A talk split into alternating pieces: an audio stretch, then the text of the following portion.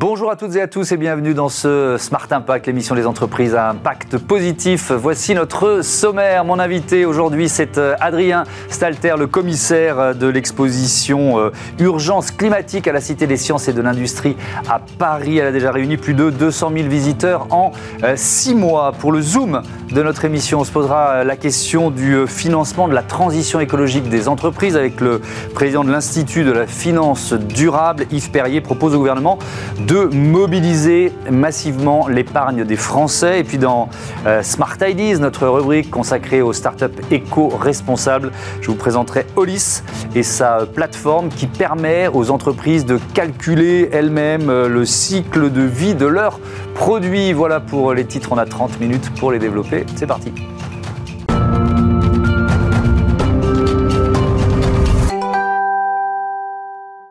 L'invité de Smart Impact, c'est Adrien Salter. Bonjour. Bonjour Thomas Hugues. Bienvenue, vous êtes muséographe, euh, commissaire de l'exposition Urgence climatique à la Cité des, sciences et de l'industrie à Paris.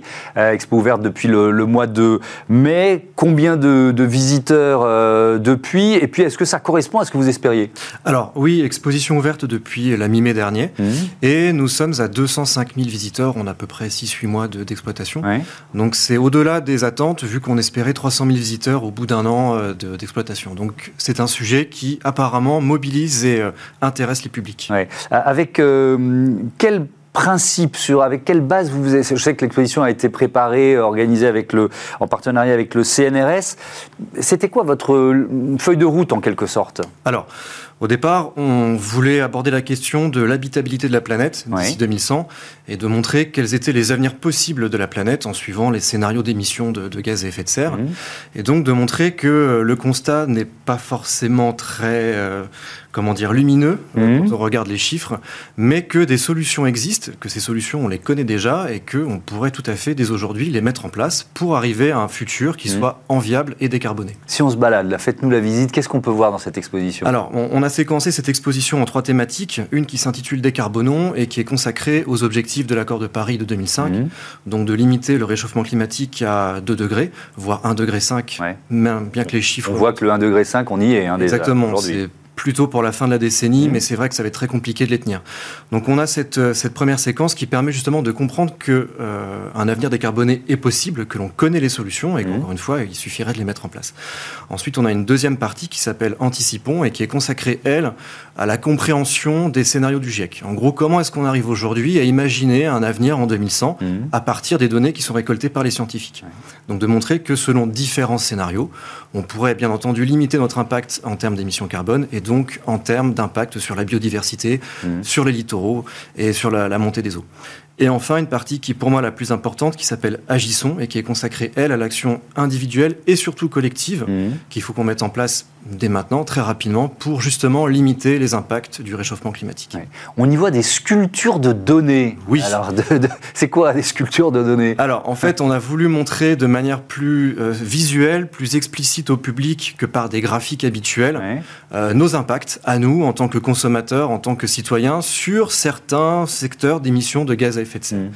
Donc on a par exemple montré euh, le, bilan carbone de la ville de Paris, donc de montrer par des fûts qui sont empilés en colonnes les uns les, les autres euh, les différents secteurs émetteurs de la ville de Paris. On voit mhm. que le, transport aérien euh, surclasse et de loin en fait les autres secteurs d'émissions. Donc mhm. voilà, on peut réfléchir à nos, à nos actions sur le tourisme par exemple, mhm. également sur l'alimentation, donc de montrer que l'alimentation carnée est bien plus émettrice que l'alimentation non carnée.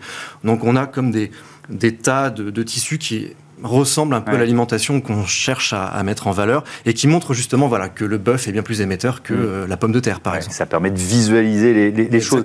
Est-ce que vous jouez sur le registre de l'éco-anxiété? C'est toujours un débat, ça. Euh, à quel niveau on met le curseur, finalement? Vous me disiez, c'est pas forcément lumineux quand on se projette dans l'avenir. Non, non, bien sûr. Alors, il faut pas se voiler la face. On fait face à la réalité des chiffres. Mm. C'est-à-dire que, voilà, effectivement, aujourd'hui, nous sommes dans un monde qui est très fortement carboné et que euh, si on continue à émettre autant qu'on émet, on va droit à la catastrophe. Hmm. Donc le constat, il est forcément euh, éco-anxieux. Euh, tout Mais vous en rajoutez pas Non, non, tout l'intérêt de cette exposition, c'est de dire, OK, le constat est sombre, mais pour autant, encore une fois, on sait ce qu'il faut faire, on mm. pourrait tous s'y mettre dès demain. Et le fait de venir dans cette exposition est peut-être déjà un premier pas pour faire mm. face à ce sentiment d'éco-anxiété. D'ailleurs, le, visiteur, je crois qu'il peut faire son bilan carbone. Il euh, y, en a qui ont des surprises, d'une certaine façon? Euh, Oui, je pense que certains ont des surprises et se, penser peut-être un peu plus euh, sobre en émission. Mais oui, l'intérêt, c'est de montrer que voilà, on a tous un rôle à jouer.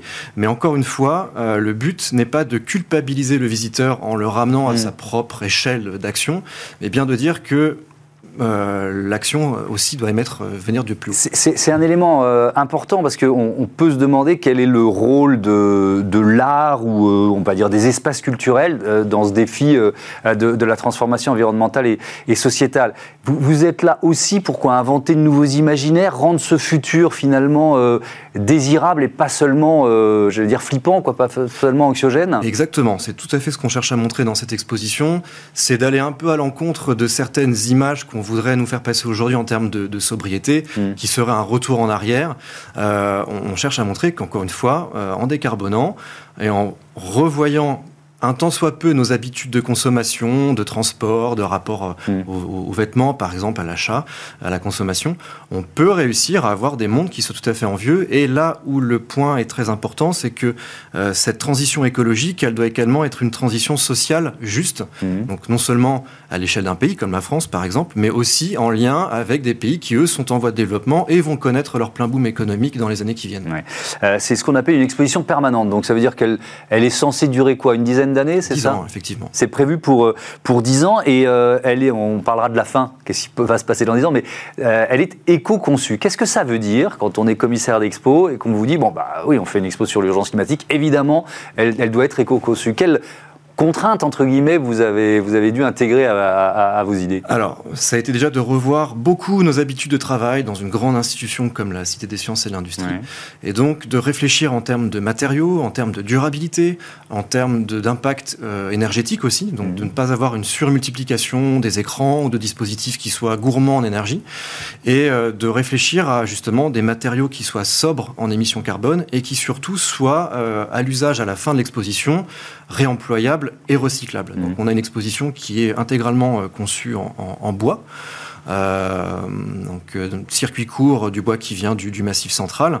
Et donc ce bois a 10 ans de vie de l'exposition est prévu pour être récupéré, réemployé soit à la Cité des Sciences pour une autre expo, soit dans d'autres musées.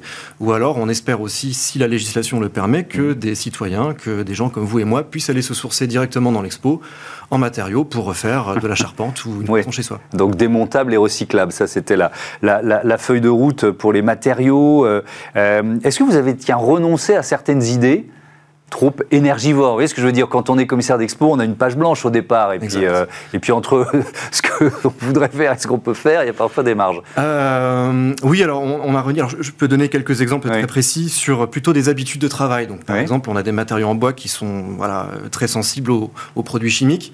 Donc, par exemple, ça a été de revoir aussi en interne la façon dont on doit s'occuper euh, en termes d'entretien d'une exposition comme celle-ci sur des matériaux qui ne sont pas prévus pour être lavés à grande eau ou avec, des, matériaux, avec des produits chimiques. Donc on a eu voilà, cette réflexion aussi en termes d'usage du plastique. Donc on a restreint au maximum l'emploi de, matériaux issus des hydrocarbures, mmh. euh, pari qu'on a réussi à tenir par ailleurs. Comment vous avez, avec qui vous avez travaillé pour, euh, modéliser cet impact euh, carbone environnemental de l'expo?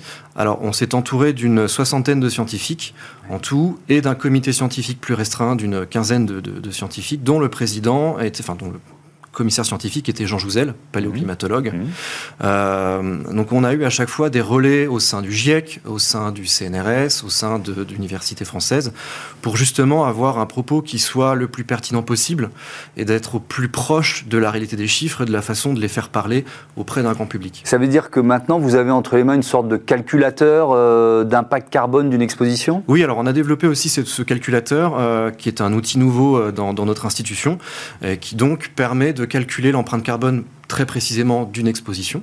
Donc on a un peu essuyé les plâtres parce qu'on était, on a fait une sorte de version numéro 1 et qui maintenant va de, projet en projet, qui va s'affiner et qui va servir à terme à pouvoir réaliser les empreintes carbone des expositions. Quand vous dites qu'il va de projet en projet, ça veut dire qu'il y a d'autres expos qui, qui l'utilisent déjà Exactement, oui. Là, dans leur phase de, conception, d'accord.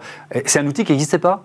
Alors qui existait au sein de l'institution dans son ensemble, donc qui a fait son bilan carbone. Mmh. Universcience a fait son bilan carbone.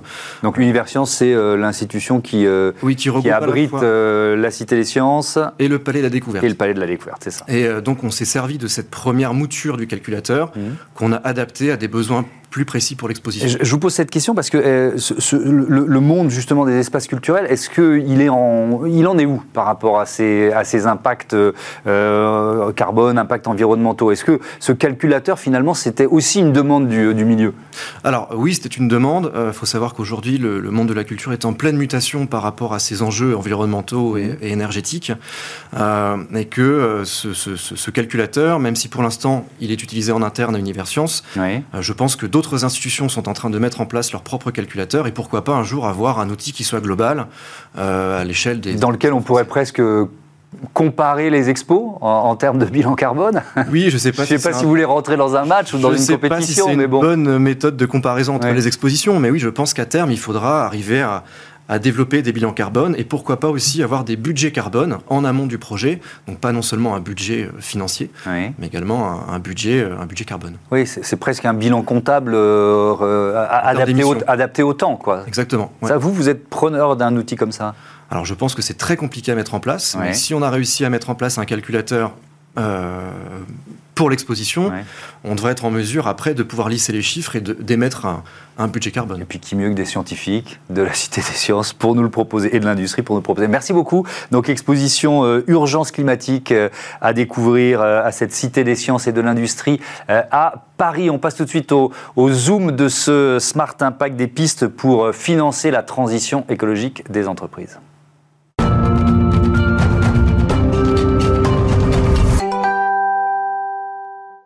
C'est le zoom de ce Smart Impact. Il est euh, consacré euh, au financement de la transition écologique des entreprises. Je reçois Yves Perrier. Bonjour, bienvenue. Bonjour. Vous êtes le, président de l'Institut de la finance durable. Vous avez remis il y a, il y a quelques mois, l'été dernier, au ministre de l'économie, votre rapport qui euh, souligne entre autres, le rôle massif que l'épargne des Français peut jouer, pourrait jouer dans cette transition.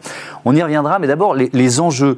Pour atteindre les objectifs de l'accord de Paris, combien d'argent faut-il mobiliser chaque année? Ça représente quoi Alors, le, montant des, investissements supplémentaires euh, annuels, en fait, euh, on l'estime entre 50 et 70 euh, milliards d'euros, je veux dire, par an. et en termes de répartition, c'est schématiquement un gros tiers tout le secteur énergétique, donc faire les centrales nucléaires, mmh. renouvelables, etc. un gros tiers, les particuliers, mmh. c'est la question des rénovations thermiques mmh. des bâtiments et de la mobilité électrique, et puis euh, le dernier euh, volet, euh, ce sont les, entreprises qui doivent transformer mmh. leurs outils de production. Et, là, à cet égard, il y a un point très important en fait qu'il faut avoir en tête. Cette question de la transition écologique ou énergétique ou écologique a souvent été traitée, je dirais, d'une façon morale. Et je dirais qu'il faut prendre cette affaire pour mmh. ce que c'est. C'est une révolution mmh. industrielle qui a réalisé, révolution industrielle à réaliser à l'échelle planétaire, dans un temps rapide, ben, une trentaine euh, euh, d'années, et qui touche en fait tous les volets. Le secteur énergétique, hmm. pour réinventer l'énergie, c'est une affaire prométhéenne que de sortir du fossile. Il faut changer les produits. C'est une voiture euh, moteur hmm. électrique versus une voiture moteur thermique. Il faut changer les modes de production on fabriquera toujours du ciment, de l'acier, mais avec des process mmh. différents. Et enfin, c'est changer euh, les usages. Euh, on, peut prendre, on, a, il y a eu l'industrialisation, on peut dire que c'est l'écologisation, c'est pour, pour, comprendre que c'est un processus euh, bah, qui forcément prend du temps, même s'il y a une urgence. Mais bien sûr, qui prend du temps, et il faut bien comprendre la nature et les enjeux, notamment politiques. Mmh. au début du 19e siècle, l'humanité vivait à peu près comme au temps des Romains. Et en deux siècles, euh, on a transformé les modes de mm. vie pour avoir le mode, notre mode de vie actuel qui est quand même euh, excellent, mm. à beaucoup de points de vue, même si mm. tout le monde pense que c'est euh, pire maintenant qu'avant. mais compris à l'échelle planétaire, il y a un recul, etc. Bon. Comment on l'a fait? On l'a fait à partir de révolutions énergétiques. La première, c'est le charbon. la deuxième, c'était le pétrole et le gaz. Euh, et qui nous ont, en fait, c'était fait à partir des fossiles. Et la particularité de ces révolutions industrielles, c'est qu'on les a faites en deux siècles, mais aussi qu'elles ont créé énormément de valeurs d'usage. On a eu des voitures, des modes de mmh. locomotion, euh, on s'est chauffé différemment, la santé a été complètement améliorée, etc. Aujourd'hui, la révolution industrielle consiste à sortir du fossile, mmh. pour le remplacer par des renouvelables. Mais la différence, c'est qu'il faut la faire plus rapidement, et qu'il n'y a pas de valeur d'usage. Parce que grosso modo, on vivra comme avant, si mm. vous voulez. Et donc, euh, la difficulté est plus grande et euh, la gestion politique au sens noble du terme est clé dans cette affaire. après, bon, c'est un autre débat, mais est-ce qu'on vivra vraiment comme avant? Est-ce que c'est réaliste sans changer aussi nos, nos modes de vie? Bon, bref, je ne voudrais pas rentrer dans ce débat parce que je voudrais revenir aux chiffres que vous avez donnés. Mm. Vous dites entre 50 et 70 milliards par an. On en est très loin aujourd'hui, on est à combien? On, est plutôt euh, à la moitié aujourd'hui. Donc il y a un gros effort à faire. Il y a un gros effort à faire. Mm. Alors, un, c'est normal que ça prenne mm. euh, un peu de temps. Mm. Euh, parce que, au fond, faire ces investissements, c'est investir dans les technologies, c'est changer des modes de production. Ça ne se fait pas non plus du, du jour au lendemain. Donc il n'est il, est pas normal qu'on ne soit pas encore au, au rythme de croisière. Mais la deuxième raison, euh, si vous voulez, c'est que au fond, je suis rentré dans, dans l'examen de ce dossier avec l'idée qu'on avait un vrai problème de financement. Mmh. Je pense qu'on n'a pas de problème de financement, on a un problème de projet. Il n'y a pas assez de projets. Et pourquoi il n'y a pas assez de projets? C'est parce que euh, euh, on n'a pas créé les conditions de la rentabilité économique de ces projets. Donc ils sont pas assez attractifs. Ils sont pas assez attractifs, si vous voulez. Et prenons l'exemple de la, des rénovations euh, thermiques. Mmh. Les appartements, euh, grosso modo, la valeur moyenne du logement pour un Français, c'est 230 000 euros. Mmh. Et on estime le coût moyen de la rénovation thermique à 30 40 000 euros. Sauf que si vous faites cette rénovation thermique, vous serez un peu mieux chauffé, mais vous ne rentabilisez pas l'investissement dans l'économie hmm. euh, du coût d'électricité, d'énergie, etc. Et donc, c'est un des points qui freine hmm. euh, énormément. Et on pourrait multiplier les exemples de ce type. Donc, un des grands sujets, c'est non seulement de trouver les ressources, mais de créer les conditions de la rentabilité économique de ces projets. Et donc, dans le rapport que vous avez remis au mois de juillet au ministre de, de, l'économie, il y a la question de la mobilisation de l'épargne euh, financière des, ménages français. Euh, je crois que c'est 6 000 milliards d'euros au global. Il y en a quelle, part est mobilisable d'une certaine façon? L'épargne financière, c'est 6 000 milliards. Euh, mais, il y a deux, deux tas. Hum. L'épargne à court terme, hum. qui fait 3 000 milliards, et l'épargne à long terme, qui fait aussi à peu près 3 000 milliards.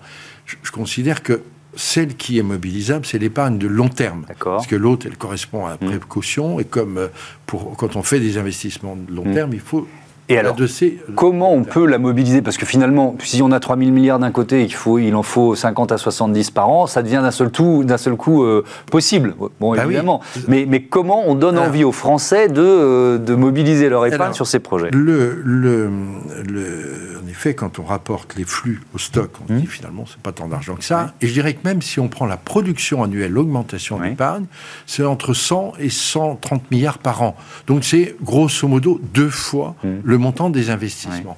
Donc la question clé, c'est comment euh, flécher cette épargne, euh, euh, je veux dire, en faveur de, cet investissement. Le premier point, je reviens, mmh. le, il faut d'abord déclencher les investissements. Mmh.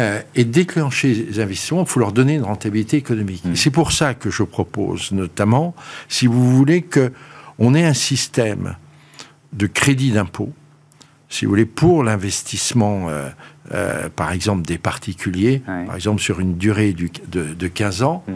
euh, et aussi des prêts à taux zéro, de telle façon que euh, la combinaison d'une bonification d'intérêt, plus le crédit d'impôt, fait que ça sera grosso modo rentable pour le particulier de faire. Et ensuite, comment on le finance hein? Une fois qu'on a le projet, bah, je dirais que là, en fait, le système financier, si, on prend le tel qu'il est aujourd'hui, euh, l'épargne réglementée, été créé dans le début des années 80. C'était les plans d'épargne logement, mmh. le livret A. Euh, une partie euh, euh, est dans le bilan des banques et une autre partie est centralisée à la caisse des dépôts. Ça, ça fait 1000 milliards.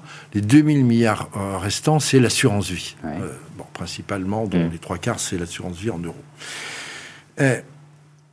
quand on, au début des années 80, on a su orienter l'épargne des Français pour financer l'accession au logement, parce que c'était un choix politique, etc. Donc c'est pas si compliqué d'orienter l'épargne des Français vers l'investissement de la transition si Vous voulez, dont une partie d'ailleurs est gérée dans le fonds d'épargne de la Caisse des dépôts, et ça dépend euh, directement de Bercy, il n'y a même pas besoin de, passer par... c'est pas fait et je pense qu'en fait, comme toujours, quand on vit une époque de transformation, de mm. mutation, il y a toujours un peu de retard à l'allumage. Qu'est-ce qui s'est passé depuis le mois de juillet, depuis que vous avez remis ce Alors, euh, pour l'instant, il n'y a pas suffisamment, j'estime, hein, de mmh. choses qui sont faites. On a fait un livret à vert, jaune, enfin bon. Mmh. J'ai tendance à dire c'est des sujets marginaux. Mmh. Euh, je pense qu'il faut euh, leur donner en fait une autre impulsion. Et la thématique de réindustrialisation verte, qui est la thématique qui a été retenue hein, au niveau du ministère de l'économie par Bruno Le Maire, est la bonne thématique. Parce que en fait, euh, dire la France a ce, euh, est, finalement bien placée dans cette affaire. Mm. Pourquoi? Nous avons le système énergétique, un des meilleurs au monde pour ce qui est euh, de la question du CO2, grâce au nucléaire. Mm. Même si on a erré pendant une dizaine d'années, mm. je pense qu'on a pris le bon virage maintenant. Donc on part avec un atout considérable qui est notre système énergétique. Vous savoir, quand vous faites un kilowattheure d'énergie en France, vous émettez près de 10 fois moins de CO2 qu'un kilowattheure en Allemagne. Hmm. Bon. Deuxième point, euh, le, un des grands problèmes français, ça a été la désindustrialisation. Hmm. fait qu'aujourd'hui, l'industrie française, c'est 10% du PIB, euh, hmm. comme euh, la Grèce. Et quand on regarde les émissions, nos émissions de CO2 en France diminuent, mais on importe de plus en plus. Pourquoi de produits chinois, etc. Donc on a la double peine. Et donc il faut en fait plus massivement investir dans l'industrie. Alors il faut faire les bons choix industriels, etc. Il faut que ce soit fait en partenariat entre les industriels et les pouvoirs publics. Il faut retrouver l'idée de la planification.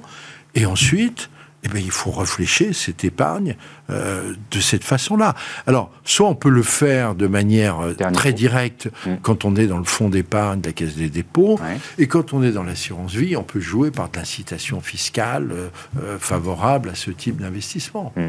Mobilisons l'épargne des Français pour la transition écologique. Merci beaucoup Yves Perrier et à bientôt sur, euh, sur Bismart. C'est l'heure de notre euh, rubrique euh, Startup avec une solution simple pour analyser le cycle de vie des produits.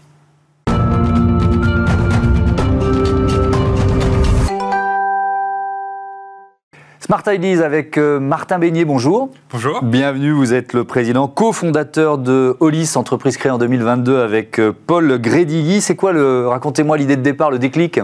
Alors le déclic, c'est que Paul et moi, on était formés aux sciences environnementales mmh. et puis euh, on a fait beaucoup d'études, je crois qu'on était à plus de 7 années post-bac. Et on arrive euh, dans les rayons du supermarché et là on se rend compte que malgré toutes nos études en sciences environnementales, on était incapable de comparer les produits et de savoir euh, lesquels étaient bons pour l'environnement ou moins bons. Hmm. Et la réalité en fait c'est qu'il y a de la méthodologie qui existe pour le faire, notamment l'analyse de cycle de vie qui consiste à parcourir toute la chaîne logistique d'un produit pour identifier différents indicateurs.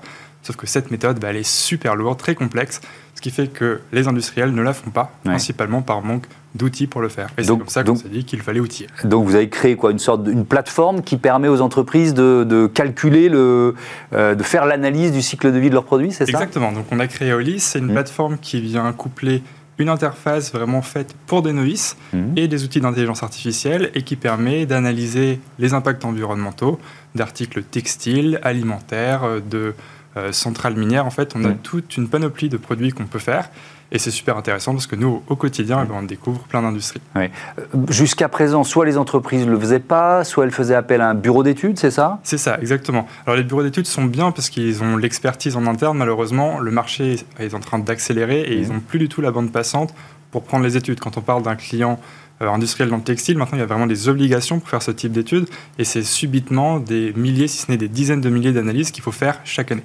Donc les bureaux d'études, euh, ils ne peuvent pas prendre tous les contrats qui, pourraient venir, c'est ce que, ce que je comprends. En plus, ça coûte plus cher que votre solution, j'imagine Ça coûte plus cher que notre solution.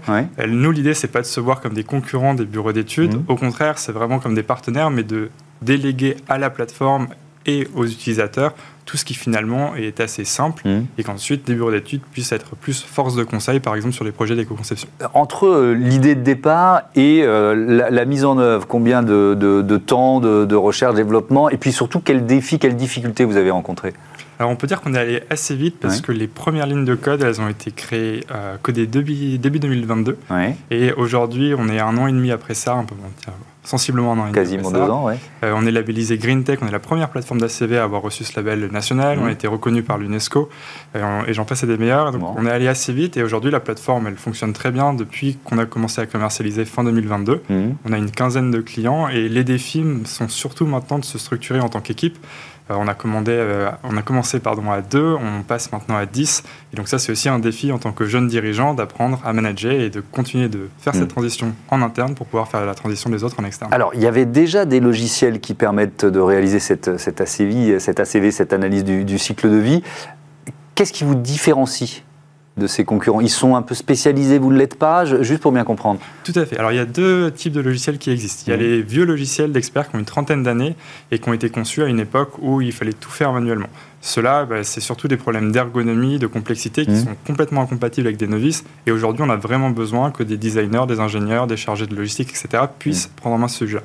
Les deuxièmes types de plateformes, celles qui sont développées un peu plus récemment, mais qui pour beaucoup ont voulu simplifier la méthodologie, soit en prenant un seul secteur d'activité, soit en se concentrant sur un seul niveau de granularité ou de réglementation. Hmm. Et à l'inverse, nous, on a vraiment cette capacité à partir d'une seule analyse d'interpréter pour l'ensemble des réglementations, ce qui hmm. réduit la charge de travail pour nos clients. Donc vous êtes, on va dire, plus généraliste. Comment, quand on est généraliste, on est aussi précis et fiable, quel que soit le secteur d'activité, en quelque sorte, ou quel que soit le produit? Alors c'est vrai que ça peut sembler très contre-intuitif. Euh, la réalité, c'est qu'en étant généraliste, on est obligé de faire beaucoup plus. Pour que la plateforme s'adapte à plusieurs industries, ça nous force à réfléchir sur la structure de données et d'aller beaucoup plus loin que si on s'était concentré que sur un secteur. Et de fait, on a des, euh, des secteurs qui viennent se nourrir les uns les autres. Quand on a un client qui est euh, spécialiste de l'extraction des minerais rares, euh, notamment utilisés pour les batteries, ben, un autre client qui lui fait par exemple des scooters électriques, mmh. on va avoir vraiment la capacité à conseiller jusqu'au niveau de comment est-ce qu'on fait une batterie ce qui ne serait pas le cas si on était resté au niveau de la mobilité versus euh, la grande industrie. Vos clients aujourd'hui, c'est plutôt des grandes entreprises, des ETI, des, petites entreprises, des startups Alors plutôt des grandes entreprises. Euh, on a aussi quelques startups innovantes, par exemple Dantec qui avait fait Bob le la vaisselle et là qui est en train de dévoiler euh, Joe Oven, son four multifonction. On a accompagné sur ce, sur ce projet d'éco-conception. Et le souhait, c'est de continuer de faire l'ensemble des acteurs avec quand même plus un focus sur les grands industriels qui ont beaucoup de produits à faire et surtout beaucoup de réglementations. Ce qui est assez étonnant, il nous reste 30 secondes, faut aller vite, mais euh, les grands industriels, on pourrait imaginer qu'ils ont les moyens de se payer des bureaux d'études. Vous voyez ce que je veux dire? Ils ont les moyens de se payer les bureaux d'études, mais il faut euh, savoir qu'une analyse, ça coûte entre 4 euh, 000 et 100 000 euros par produit. Hmm. Donc quand on a un grand industriel, le problème, c'est... C'est qu'on a beaucoup de produits. beaucoup de produits. Ok, on a bien compris. Merci beaucoup, Martin Beignet. Bon vent à euh, Voilà, c'est la fin de ce numéro de Smart Impact. Merci à toutes et à tous de votre fidélité à Bismart, la chaîne des audacieuses et des audacieux. Salut, à très vite.